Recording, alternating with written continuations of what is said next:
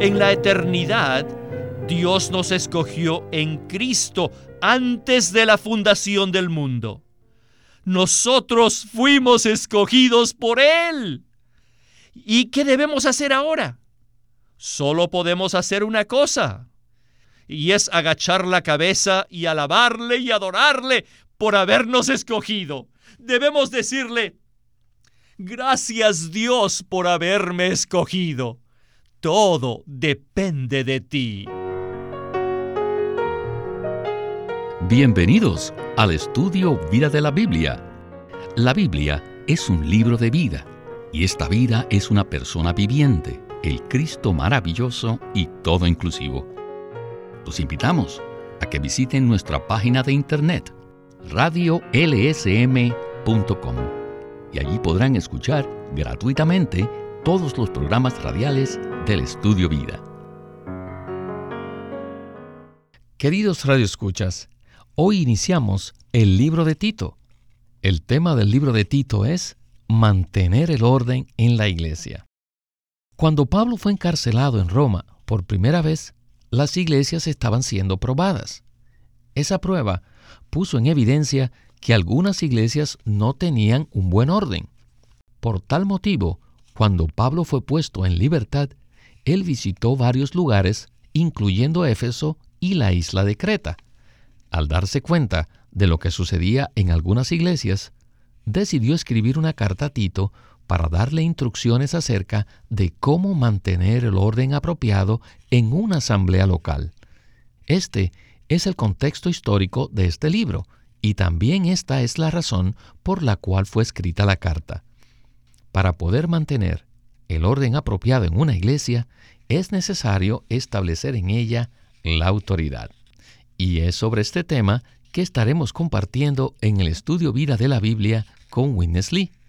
En el mensaje de hoy examinaremos el establecimiento de la autoridad en la iglesia. Como veremos, esto tiene mucho que ver con el nombramiento de ancianos en cada ciudad. Hemos invitado a Antonio Hernández, quien nos estará ayudando con los comentarios. Gracias Antonio por aceptar nuestra invitación. Disfruto mucho estar en el programa de hoy, Víctor.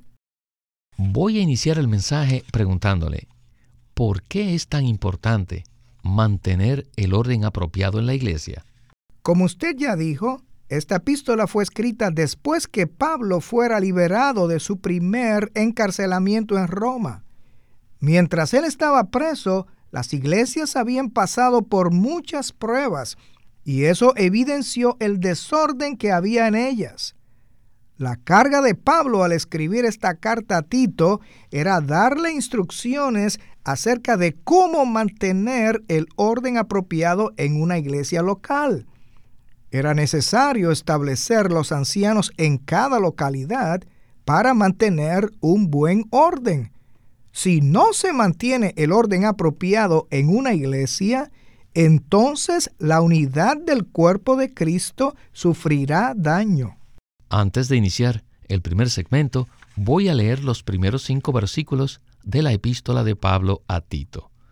En Tito 1, del 1 al 5 dice, Pablo, esclavo de Dios y apóstol de Jesucristo, conforme a la fe de los escogidos de Dios y el pleno conocimiento de la verdad, la cual es según la piedad, en la esperanza de la vida eterna, la cual Dios, que no miente, prometió desde antes de los tiempos de los siglos, pero a su debido tiempo manifestó su palabra en la proclamación, que me fue encomendada según el mandato de Dios nuestro Salvador.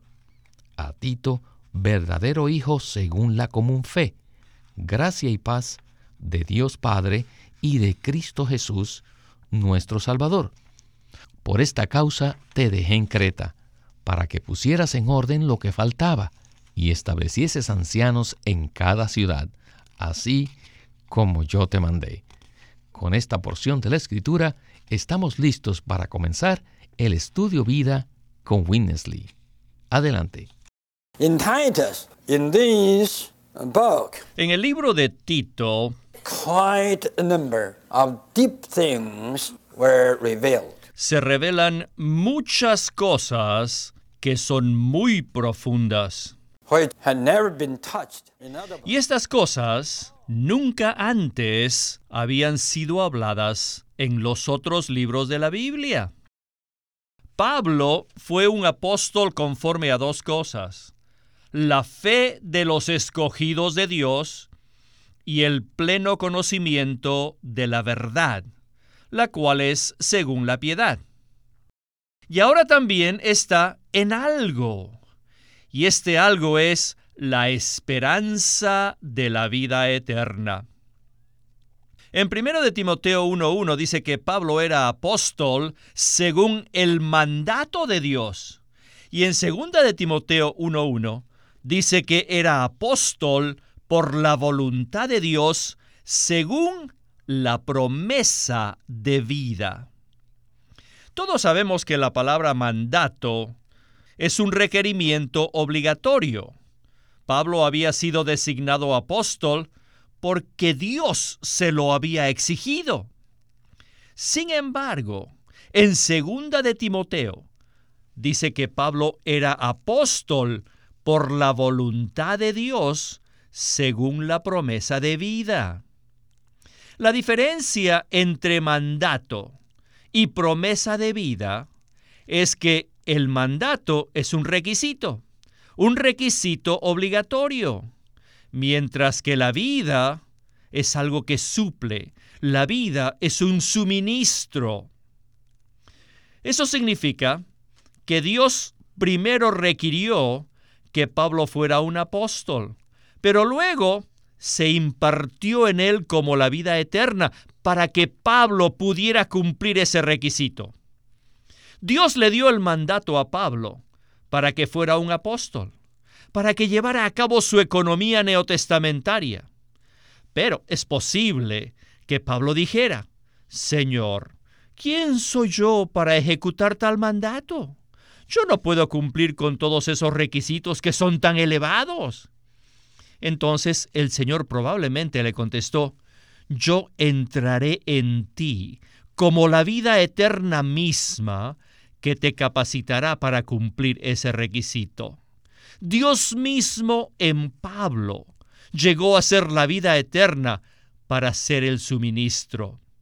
El Señor vino a Pablo como la vida eterna para que él pudiera llevar a cabo su apostolado.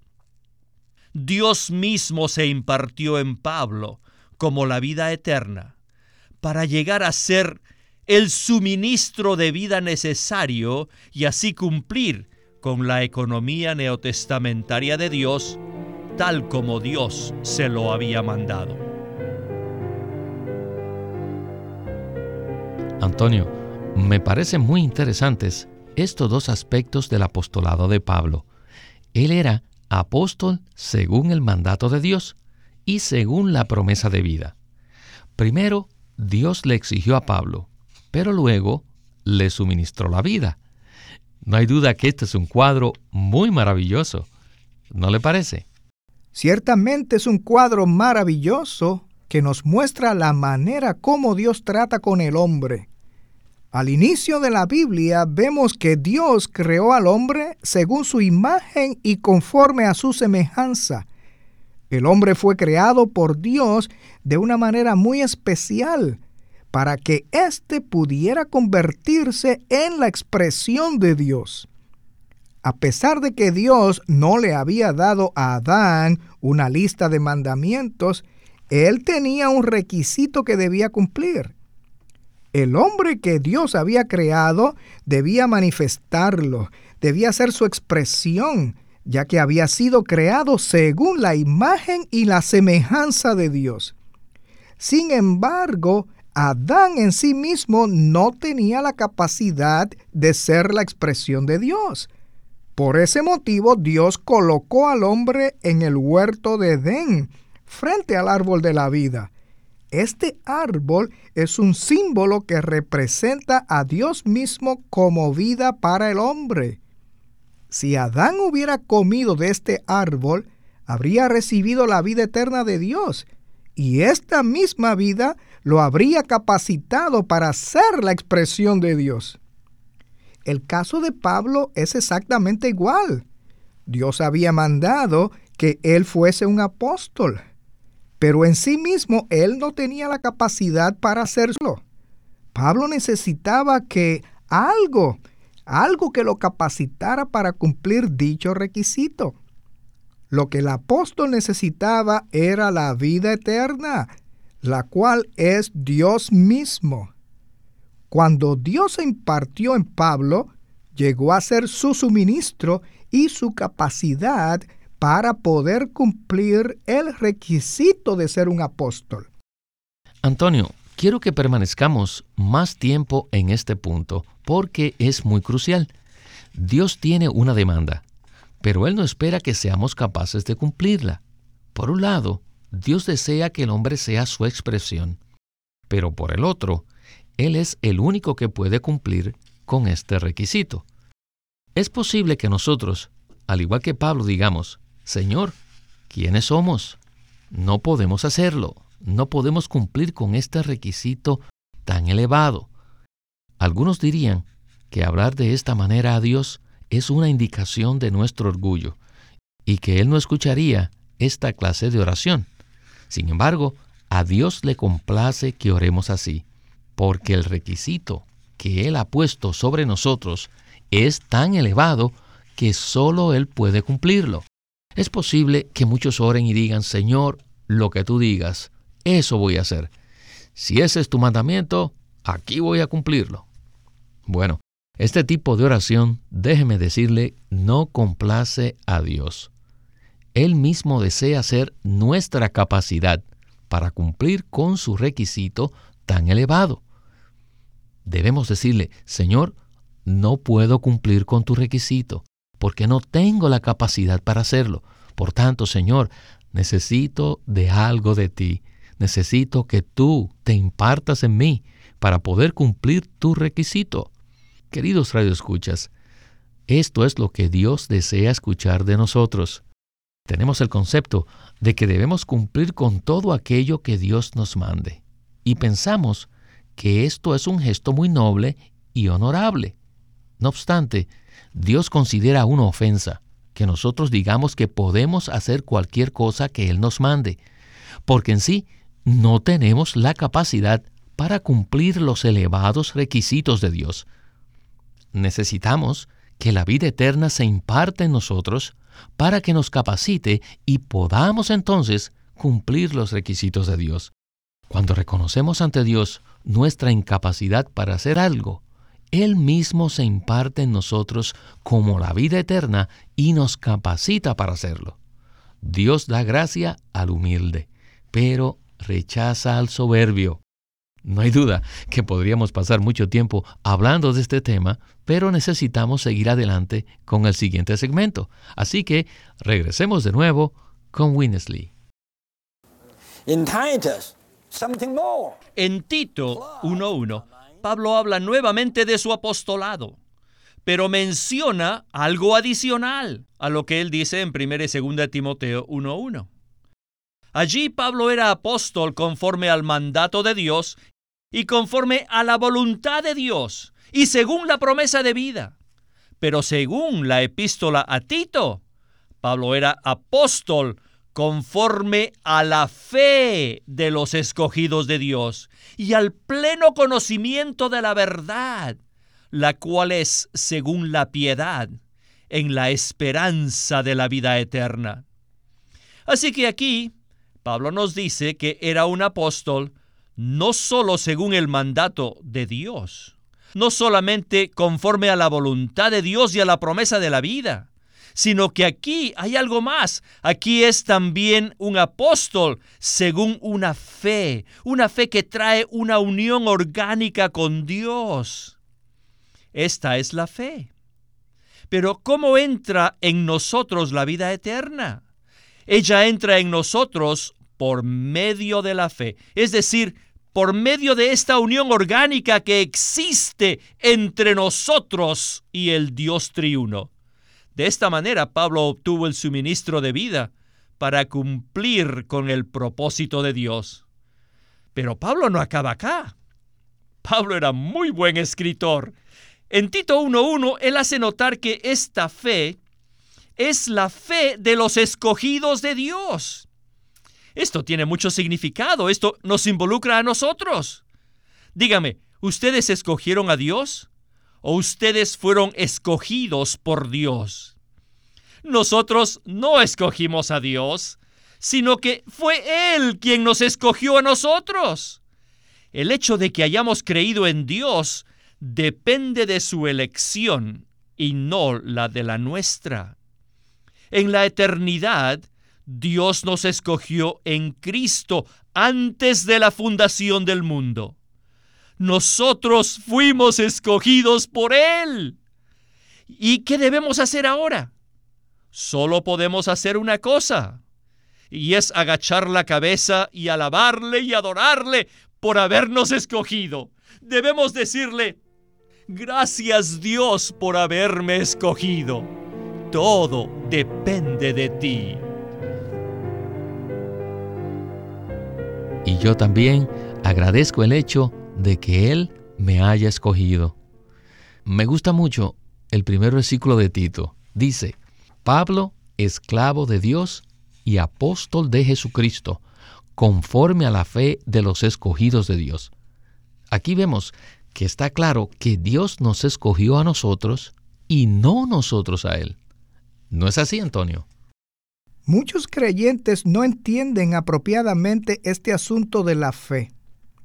Cuando decimos que creemos en el Señor, en realidad queremos decir que no creemos en nosotros mismos y admitimos que no somos capaces de cumplir con los requisitos de Dios.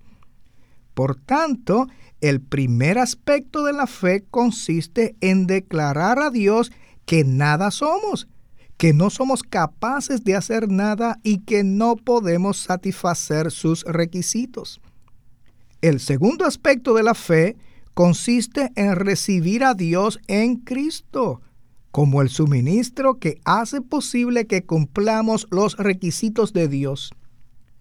En Juan 1.12 dice así, Mas a todos los que le recibieron, los que creen en su nombre, les dio potestad de ser hechos hijos de Dios.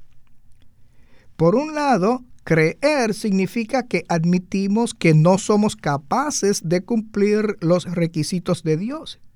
Y por el otro lado, creer significa recibir a Cristo como la vida eterna, la vida que nos fortalece y nos capacita para cumplir los requisitos de Dios. Pablo declara que es un apóstol no solo conforme al mandato de Dios y a la promesa de vida, sino también conforme a la fe de los escogidos de Dios. Todos los que han sido escogidos han recibido la fe de Dios, a fin de que puedan recibir todo aquello que Dios desea impartir a nosotros. Así es. En Tito 1 también habla del pleno conocimiento de la verdad, que es según la piedad. Antes de entrar en el segmento final, Antonio, ¿podría usted explicarnos cómo es que Pablo conocía la verdad según la piedad? ¿Y qué significa la palabra piedad, la cual es la base del ministerio de Pablo? Esta palabra se usa mucho en el Nuevo Testamento. El versículo que mejor expresa el significado de la piedad está en 1 de Timoteo 3:16 y dice así: "E indiscutiblemente grande es el misterio de la piedad. Él fue manifestado en la carne." Aquí la piedad significa la manifestación de Dios en el hombre.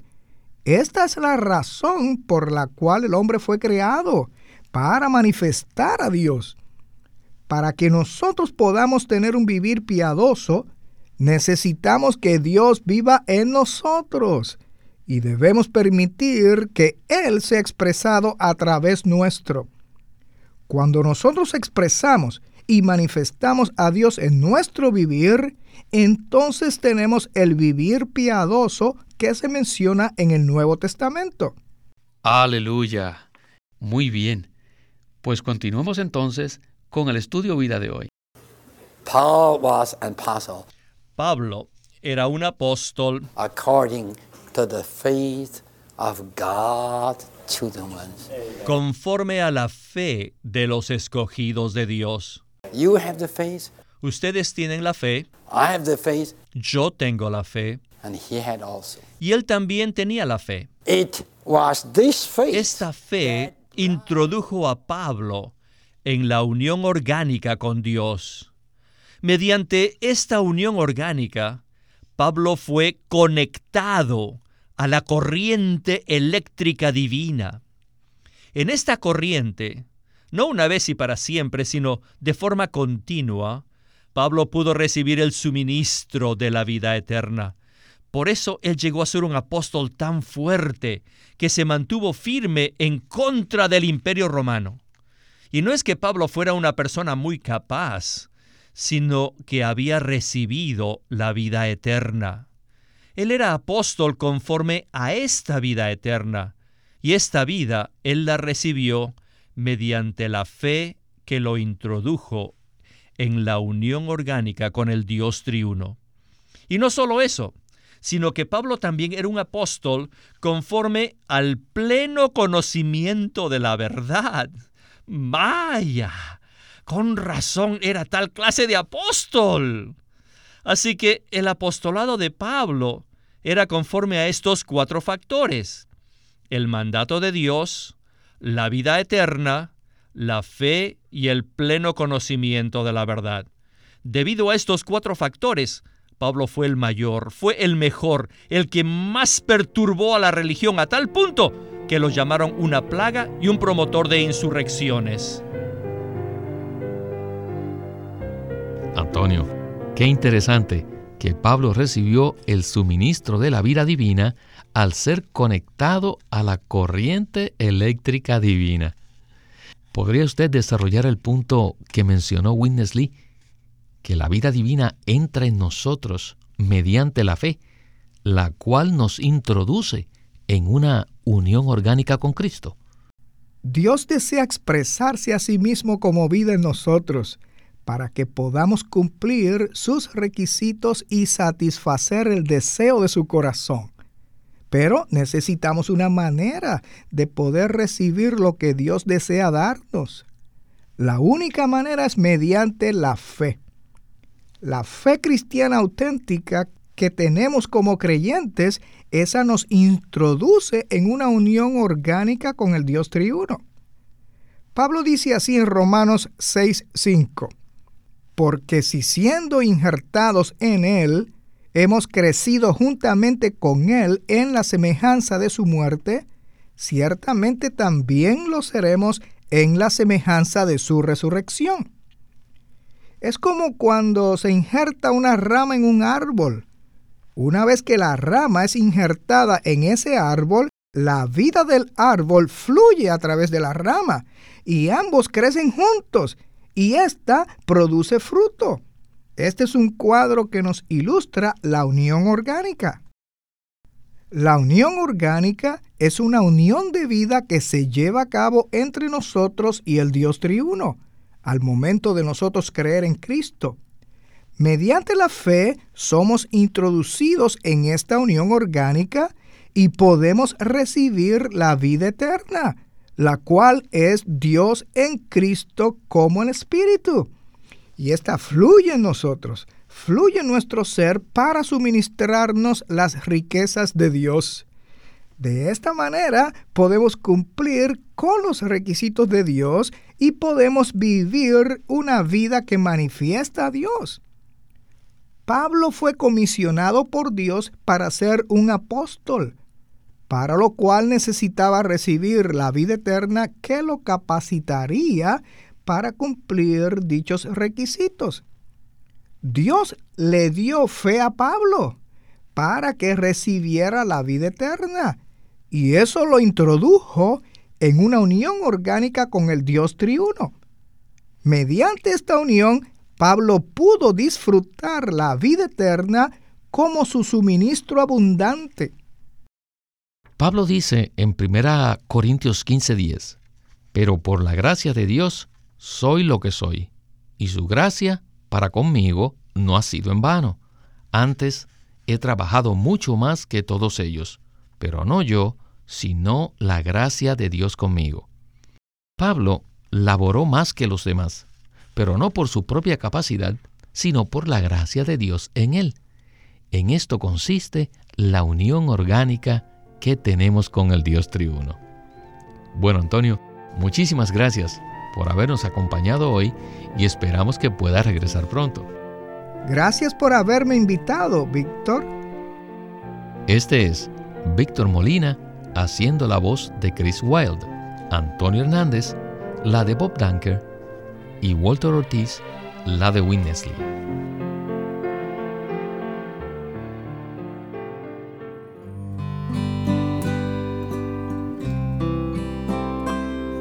En una presentación en audio, Living Stream Ministry tiene el gusto de presentarles este libro clásico de Watchman Nee titulado Sentaos, andad y estad firmes, en el cual Watchman Nee basado en la epístola a los Efesios, presenta la posición que los creyentes tienen en Cristo, así como también nuestra vida en el mundo y nuestra actitud hacia el enemigo de Dios.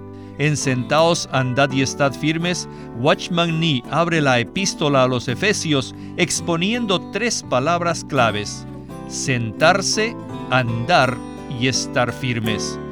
Este libro se titula Sentaos, andad y estad firmes por Watchman Nee. El estudio Vida de la Biblia es una producción de Living Stream Ministry que presenta el ministerio de Watchman Nee y Winnesley. Queremos animarlos a que visiten nuestra página de internet libroslsm.com. Allí encontrarán los libros impresos del ministerio de Watchman Nee y Winnesley la Santa Biblia versión recobro con sus notas explicativas y también encontrarán folletos, himnos, varias publicaciones periódicas y libros en formato electrónico. Por favor, visiten nuestra página de internet libroslsm.com. Una vez más, libroslsm.com. O llámenos nuestro teléfono gratuito 1-800-810-1149. 1-800-810-1149. Además, si desean, pueden comunicarse con nosotros enviándonos un correo electrónico a estudiovida.lsm.org. Una vez más, estudiovida.lsm.org. It is.